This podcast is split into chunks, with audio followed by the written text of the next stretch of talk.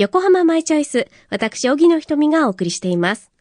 ここでは自転車にまつわる話題をお届けします。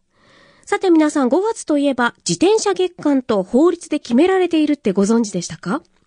自転車に乗るにも本当に最高の季節ですよね。でも気持ちよく走るにはルールを守ることがとっても大切。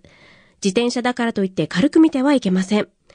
自転車事故でも相手に大怪我をさせてしまったり、命に関わることもあります。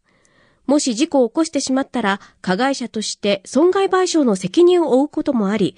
実際の事例ではおよそ1億円という高額賠償事例もあります。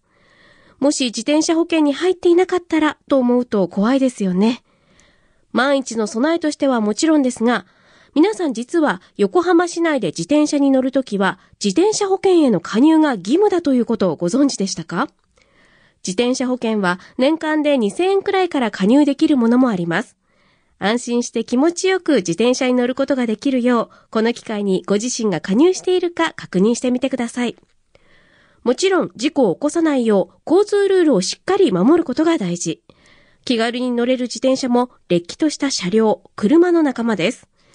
一時停止の標識ではしっかり止まって安全確認。走るには車道を通るのが原則です。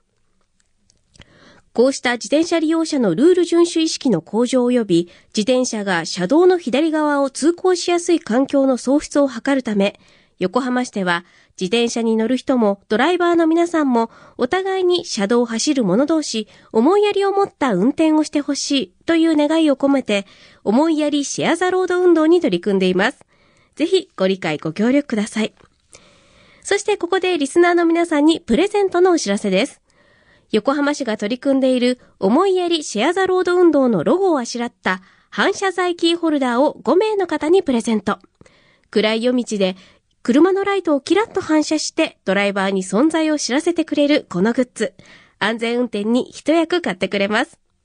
ご希望の方は郵便番号、住所、お名前、番組の感想を書いてメールアドレス、choice.fmyokohama.jp までご応募ください。お待ちしています。